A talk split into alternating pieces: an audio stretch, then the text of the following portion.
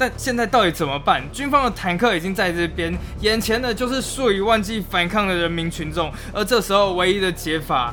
中国政府早就在一九八九年两年前的天安门示范过了，军队的手已经搭上了扳机，但他们的手指在颤抖。而就在这最紧张的一刻。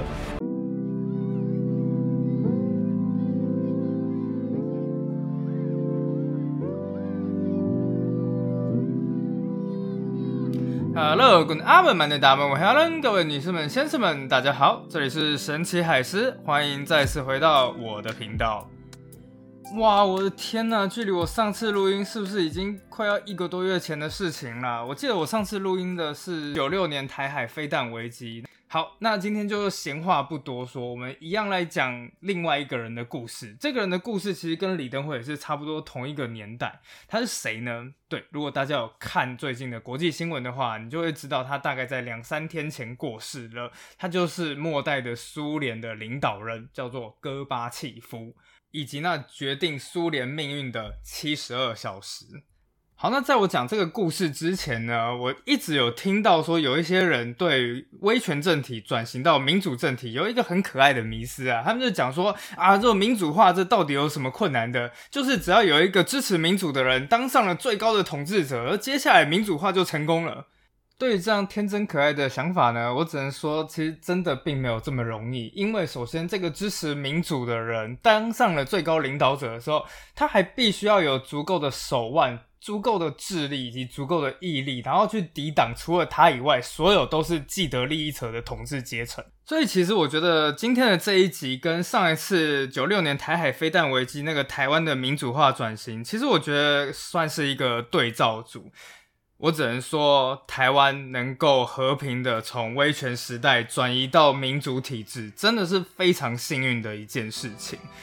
而接下来就让我们来看一看吧，那个被称为“天鹅绒革命”的1990年代。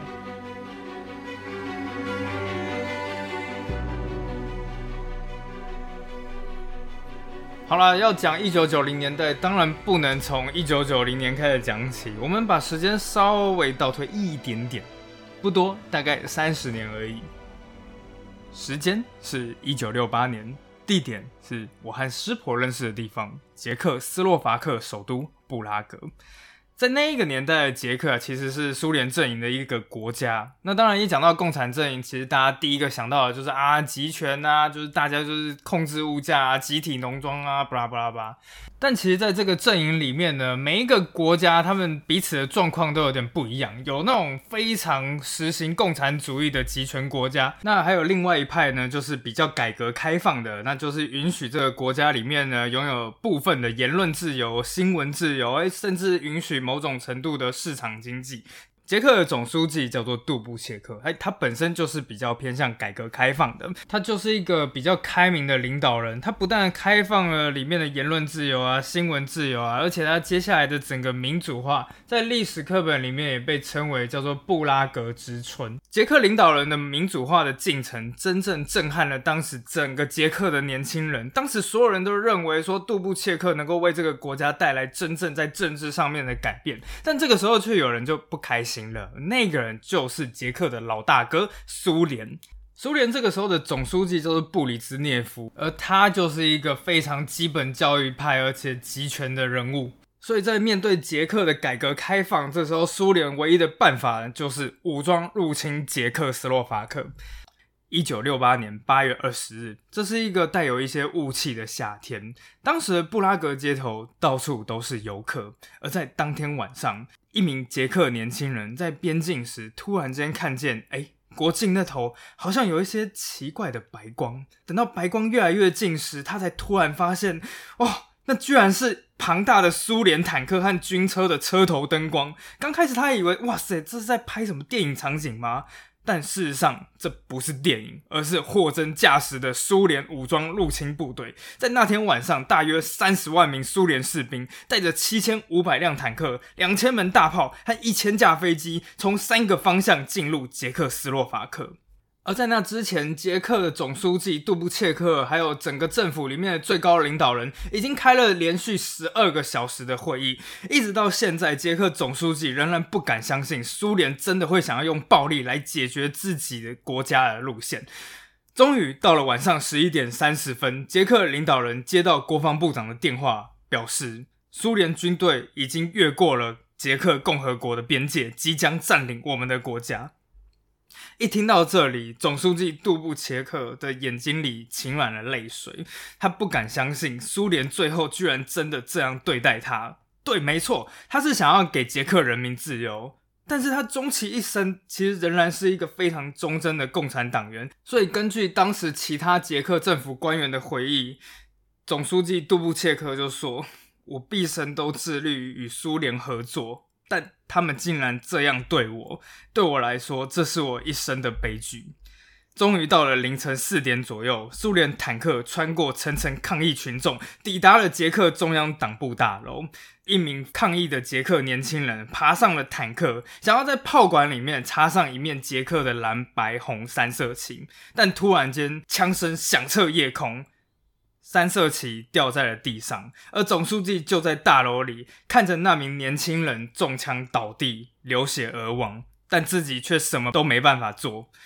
过了没多久，一名矮小的苏联军队上校就闯进了捷克总书记的办公室，公告所有官员接受苏联的保护。当然，最后就是带走了总书记杜布切克。布拉格的民主化就这样子戛然而止。而对于这起事件，一名捷克流行歌手日后将这一切都写成了歌，歌名很简单，就叫做《我希望这一切只是一场噩梦》。好，那所以呢，从这个布拉格事件里面，我们就可以开始看见一下这铁幕里面的各国关系。我们大概可以认识到两件事情啊。第一就是，诶，虽然都是在共产阵营，但其实各共产国家也一直都有自己的路线之争，就是共产党基本教义派，还有改革开放两种。还有就是第二件事情，就是在整个冷战时代，苏联一直都有入侵它的各个附庸国的优良传统。一九五零年代的匈牙利，一九六零年代的捷克斯洛伐克，还有一九九零年代的一个叫做立陶宛。等一下我们会讲到。好，那我们现在回来讲到一九七零年代。事实上，在之前呢，其实苏联也是有想要改革，然后想要跟美国对话的。但是到了一九七零年代的时候，苏联一切的改革，要么就是中断，要么就是作废。原本一刚开始想要学习美国那种市场机制，但突然间这一切都变成了苏联的洪水猛兽。在他们自己的国家里面呢，诶，你有不同政见是吧？那我就把你残酷无情的撤职或者是镇压，同时呢，也开始各种更严格的新闻检查。那在经济领域呢，就是回到各种就是高度集中的经济制度。什么意思呢？就是之前领导人说你跟我去种玉米，那大家就一窝蜂开始种玉米。诶，你跟我去炼钢，大家就是都得去炼钢。而这个时候对布里兹涅夫来讲，最重要的当然就是军备工业。为什么呢？因为对他来讲，他当年之所以获得政权，其实也是靠政变啦，所以也是多亏了军队。因此，在他上台之后，当然就是尽一切可能去满足军方的要求。所以到了七零年代末期，那个时候的苏联的坦克、大炮、飞机、原子弹，他反正不管，就是开始狂造就对了。而对于其他东欧的这种各个附庸国呢，苏联也开始发展了一套叫做布里兹涅夫主义的玩意儿。这个是什么东西呢？很简单，就是呢，我们所有的共产阵营，我们这十几二十个国家，全部都是一个温馨的大家庭，而我们任何人都不能离开这个温馨的大家庭。那如果有人要离家出走呢？不好意思，我们苏联就会派兵把你给灭掉哦，救命！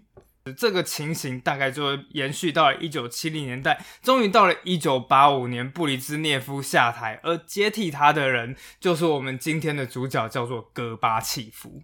好了，说到戈巴契夫呢，我不知道大家对他的印象如何，反正我对他的认识仅止于那两句最有名的名言，叫做“戈巴契夫头发最长，海山总统最不爱打仗”。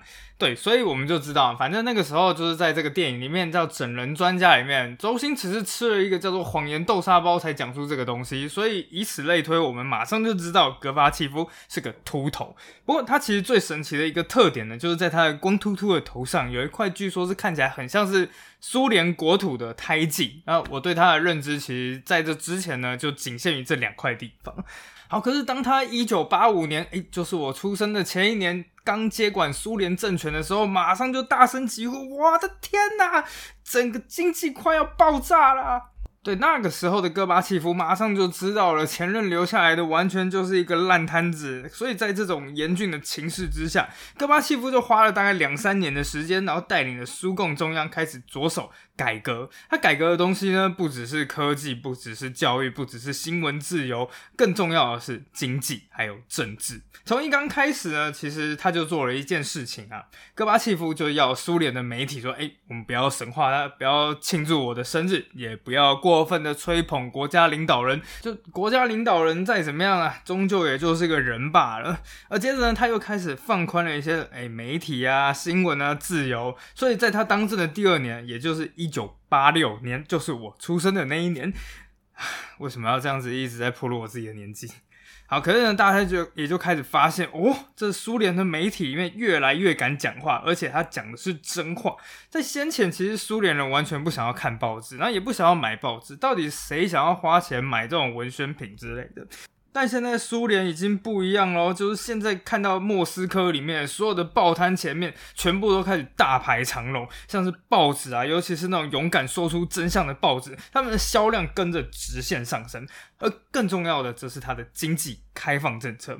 在过去，就是共产党啊，通常就是国家告诉企业你要生产什么，生产多少，全部都是政府规定的。但现在按照戈巴契夫的说法呢，就是你企业按照现在市场里面的需求，你觉得什么东西少了，你应该要生产多少，可以为你到达最大的获利，那你就去生产多少，就是你自己可以自己决定。后来他也开始将很多的国营企业改成民营企业。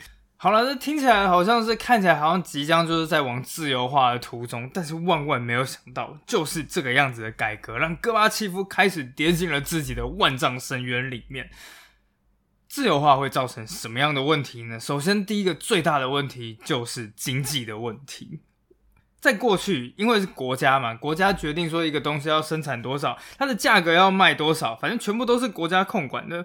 所以，对苏联老百姓来说，东西的价格至少是便宜的。当时，苏联的国家经济院的所长他就回忆了：，哎，在我以前小时候，其实就是史达林时代时了，在每年四月都一定会有一个公告，说啊，现在物价是要降低啦，这是代表说。共产主义它建立起来的成功象征，但现在开始自由市场化啦，那所有的东西都是市场说话，所以呢，物价一口气就跳到众人难以接受的水平。在一九八八年的时候啊，苏联就是突然间宣布说啊，从现在开始，我们即将取消对面包的补贴，而在一年之后，什么牛奶啊、糖啊、肉类啊，也开始要进入了市场机制。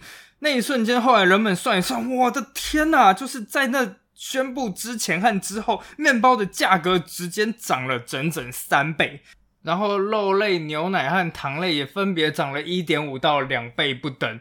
人民当然爆炸啦！就是那场电视的直播都还没有结束，结果人们就。开始发了疯似的冲出家门，一到街上一看，哇塞，不得了！所有的肉店、所有的面包店、所有的杂货店，全都大排长龙，而里面所有的存货在不到半天全部被抢购一空。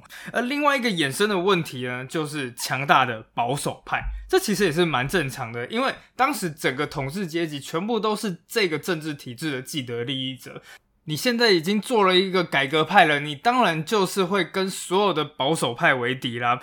不过保守派反对戈巴契夫算是可以想象的一件事情，但戈巴契夫万万没有想到，就是他这样子的开放和改革政策，就造成了另外一派的出现，而且给戈巴契夫造成的压力，居然完全不小于保守派。那是什么呢？对，就是直接宣扬西方民主的民主派。就是你知道吗？其实所有的改革都有这样子的问题。就当你开始改革的时候，一半的人会认为你改革太多，另外一半的人会认为你改革不够。按照戈巴契夫他说的啊，就是他每天一睁开眼睛，就这样子被夹在两个激烈对撞的派别之间，其中一个是要求没有民主的社会主义，而另外一个是要求没有社会主义的民主。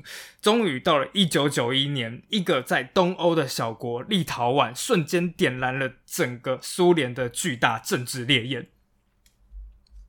事实上呢，从一九八九年开始，整个东欧就发生了很多很多的事情。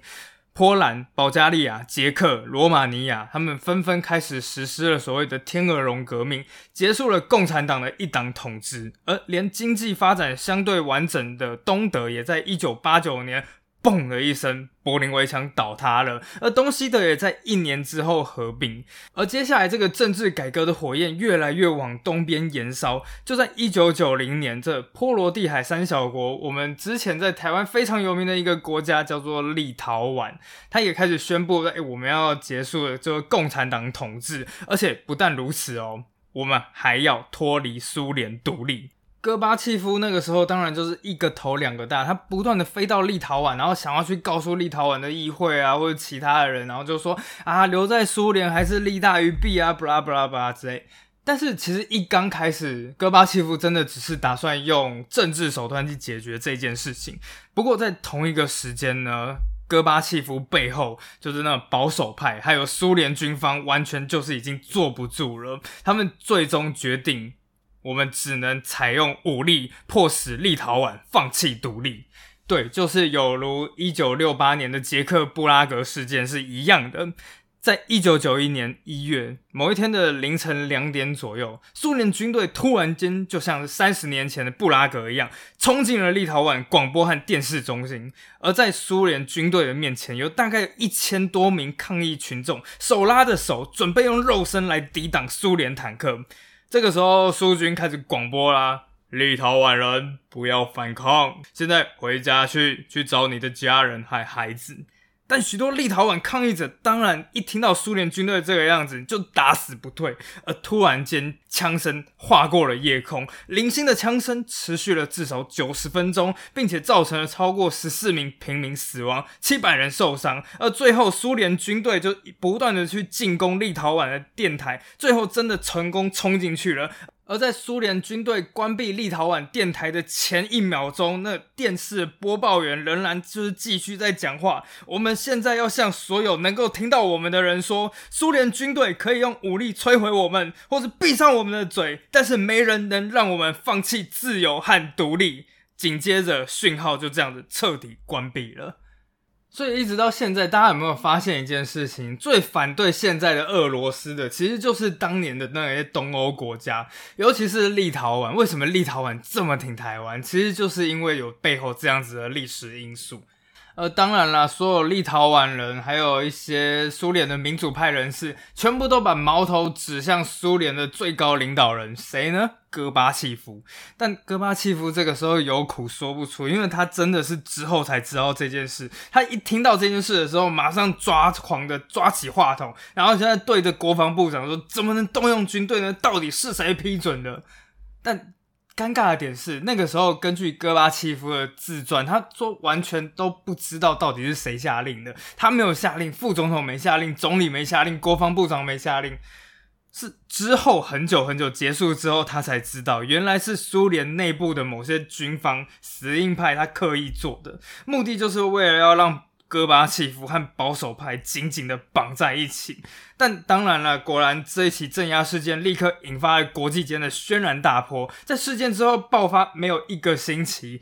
多达十万人聚集在莫斯科，然后反对戈巴契夫的血腥镇压。而这个时候呢，保守派也开始发动了一个十万人的示威，去反民主派。然后不甘示弱的民主派又发动了十万人的示威，然后去反对保守派。队伍旗帜甚至写说：“戈巴契夫，人民鄙视你。”呃当然，反应最大的就是立陶宛，他们立陶宛立刻发动了全民公投。在事件爆发之后一个月，他们就开始投票。在这投票结果呢，将近九成的群众赞成脱离苏联独立，并且在几个月之后，真的成功加入了联合国。同时呢，其他的加盟国家也开始蠢蠢欲动。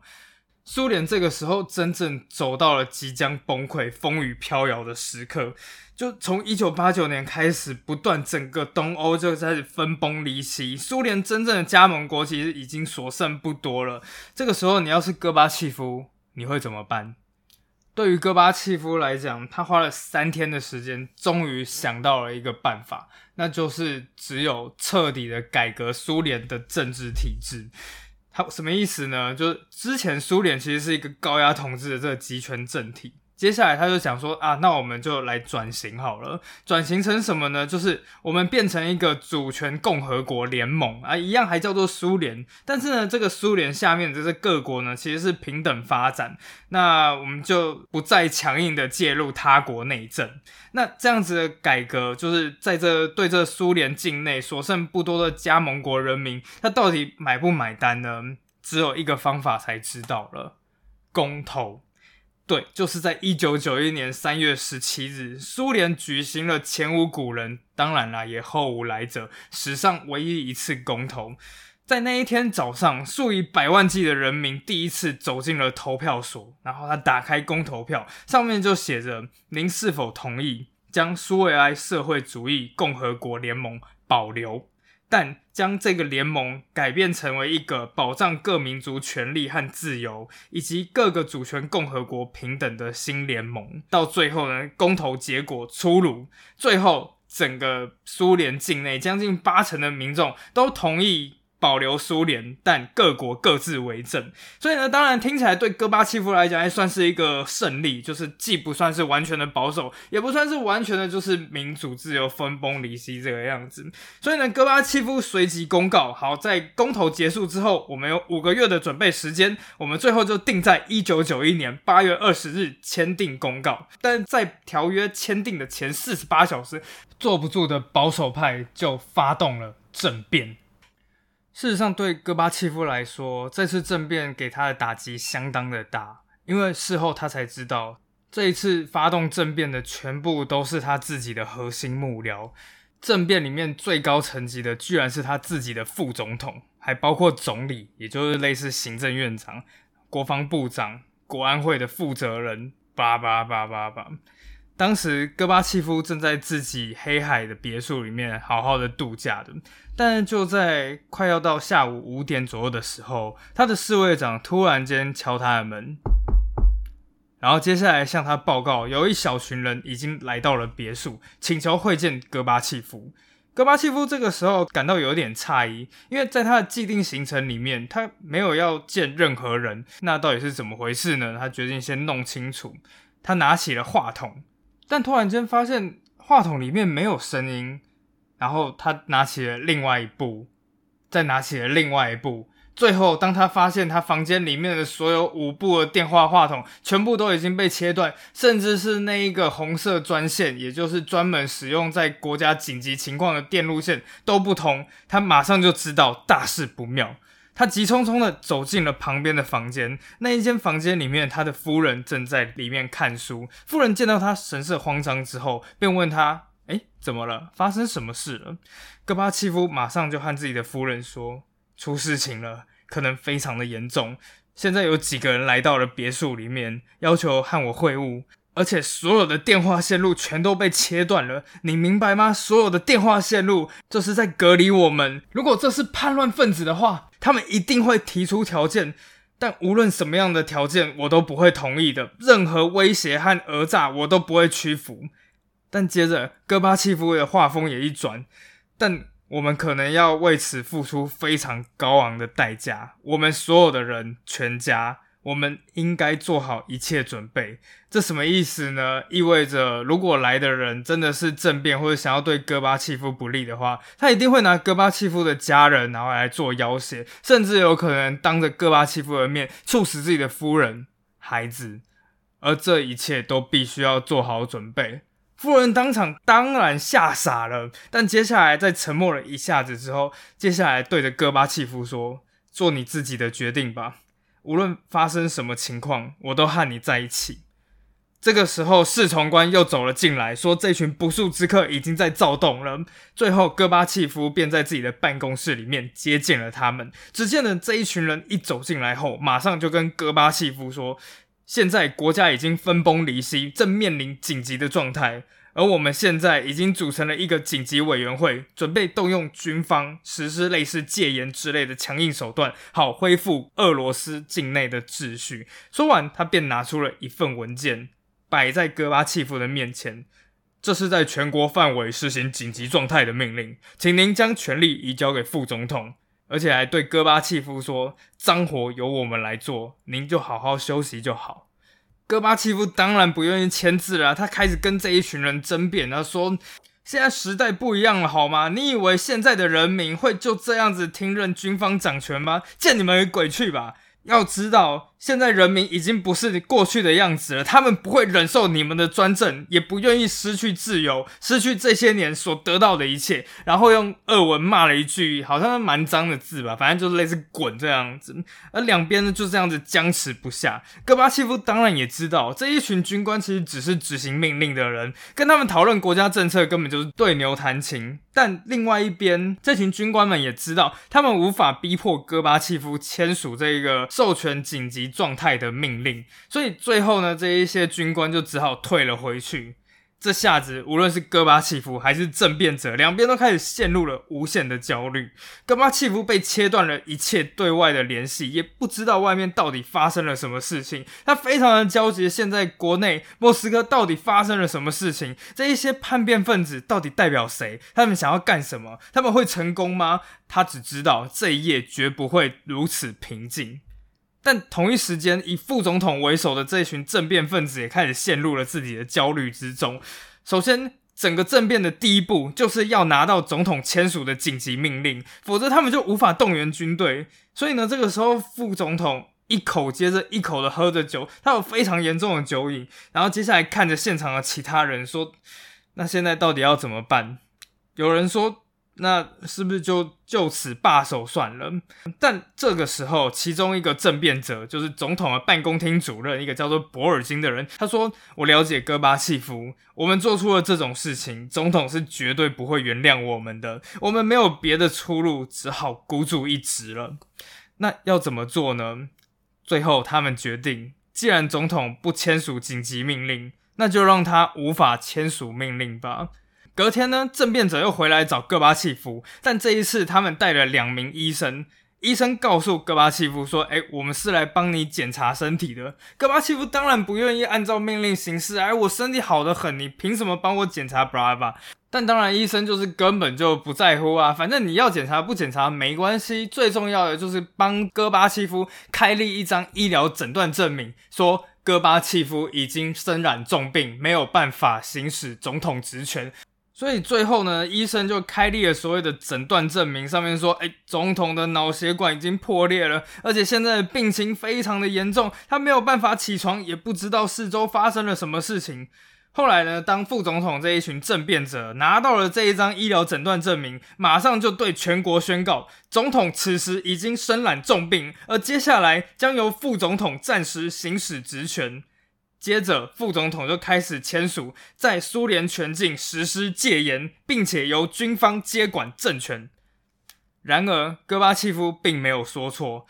这个时候，戈巴契夫已经实行了六年的改革，终究没有白费。苏联人民那个时候已经拥有了相当程度的民主自由。所以，原本对戈马欺负非常不爽的民主派，如今却选择捍卫他们自己的苏联总统。而整场政变里面最戏剧化的一幕，就是即将登场的俄罗斯政治明星，他叫做叶尔钦。好了，在苏联的历史里面，叶尔钦其实就是第一任的俄罗斯总统。这个时候，他其实是民主派别的领袖。当时呢，苏联下面有很多个加盟国，而其中最大的加盟国当然就是俄罗斯。叶尔钦其实就是当时的俄罗斯总统。他跟戈巴契夫最大的不同就是，戈巴契夫终究还算是一个体制内的中间派，他想要改造苏联的政治体制，但是他从来都没有想要推翻过苏联。但叶尔钦不是，叶尔钦是直接退出了共产党，而且选择与共产党一刀两断。所以呢，当苏联坦克滚滚的开进了俄罗斯的各大街道时，叶尔钦做了一个非常戏剧化的行动，他爬上了一辆坦克。哎，说老实话，这真的需要非常大的勇气，因为那个时候旁边全部都是其他军方的人，然后远方的狙击手正在准备待命，而这个时候谁知道群众里面，然后又有散哪一些是 KGB 的特工？但叶尔钦不害怕，他告诉了旁边的听众，他说政变者是一群罪犯，而且呼吁说，现在军政府其实就只是想要掌管全国，而我们。必须要在全国发动无限期的总罢工来反抗军政府。国家此时正面临着恐怖威胁，如果我们不站出来，这个国家就会以悲剧收场，就会以镇压、劳改营、任意逮捕，就是这个国家的最终结局。戈巴契夫没说错，现在的社会已经完全不同了。数以万计的俄罗斯人在听到叶尔钦的呼吁之后，纷纷的涌到了叶尔钦的身边，替他在周遭筑成了一道血肉的长城。而同一时间，境内的各大报纸也跟着反抗，在全国范围内发表了叶尔钦的呼吁。同一时间，全国的电台也不断的发送着最新的消息，而到最后，连西方国家都选择跟叶尔钦站在一起。首先，美国马上暂停了对苏联的所有经济补助，而同一时间，欧洲也取消了对苏联的十二亿美元援助计划。但现在到底怎么办？军方的坦克已经在这边，眼前的就是数以万计反抗的人民群众，而这时候唯一的解法。中国政府早就在一九八九年两年前的天安门示范过了，军队的手已经搭上了扳机，但他们的手指在颤抖。而就在这最紧张的一刻，连基层的军官和士官兵都不愿意执行镇压群众的命令，他们拒绝残害自己的同胞，放下了枪支。这时候，政变者终于认知到自己已经彻底完蛋了。在了解到他们的政变缺乏民意支持，而军队也不会向群众开枪之后，短短的三天之内，他们就决定从莫斯科撤走一切的军队。而这整个政变里面的八个人啊，其中三个人要么就是疯了，要么就是挂了。而最后七十二小时后，这个八人组里面的其中的内政部长呢，拿起了一把手枪。放进了自己的嘴巴，扣动了扳机。当他吞枪自尽后，政变也就这样子宣告正式结束了。八月二十一日晚上九点，戈巴契夫重新掌控了局势，但从此以后，历史也再也不一样了。这一场叫做八月政变的事件之后，出现了全新的局势。原本呢。戈巴契夫在两派之间就游走，叫保守派或是民主派。但是如今呢，既然保守派已经彻底的倒台了，所以局势就开始往民主派这边急速前进。另外一方面，政变也导致了联盟之内原本谨慎的团结开始分崩离析，而这一切全都导致戈巴契夫做出了最后的决定。在政变之后五个月左右。戈巴契夫下了一个决心，而当戈巴契夫把自己的决定告诉加拿大的总理，总理是这个样子说的：“我不知道接下来几天会发生什么事，但我相信您个人对贵国和世界历史的贡献是真正独一无二的。您在苏联民主化和经济现代化事业中所做的种种努力，只能用一个词来形容，那就是英雄壮举。”他们在世界上将留下不可磨灭的印记。一九九一年圣诞节，戈巴契夫在发表自己的最后谈话前，最后一次打电话给自己的老朋友——美国总统老布希。老布希后来回答说：“等这一切尘埃落定后，您一定会成为我们的贵宾，也许就在这里。”就在大卫营，我们将非常荣幸的能够接待您。我对您的友好情谊是不会改变的，而且随着事态的继续发展，我们的友谊将永远常在。戈巴契夫感谢了美国总统，接下来走上台，开启了他一生中最重要的一次演说——苏联解体宣言。上帝给了我们很多的智慧和才能，但我们的生活比发达国家还要差得多。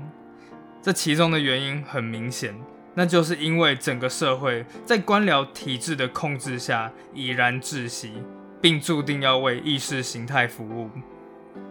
然而，在经过这么多年的努力之后，许多具有历史意义的工作已经完成。我们拥有了自由的选举，我们拥有了新闻自由、宗教自由、权力代表机关以及多党制度。我们生活在一个新世界，冷战已经结束，军备竞赛也已经停止，疯狂的军事化也已经结束。然而，挑战还在继续，新系统还没有来得及发挥作用，旧系统就先崩溃了。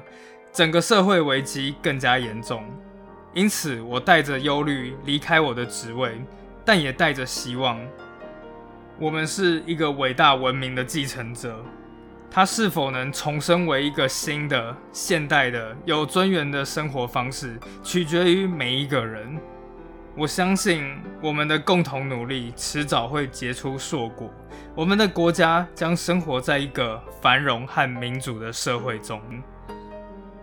在晚上七点半时，苏联国旗在克里姆林宫上空缓缓降下，取而代之的就是蓝白红三色的俄罗斯国旗，正式宣告历史的新篇章也就从此开始了。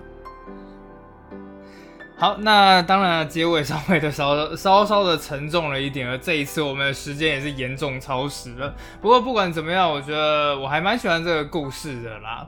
那你们觉得呢？我们就下次再见啦，拜拜。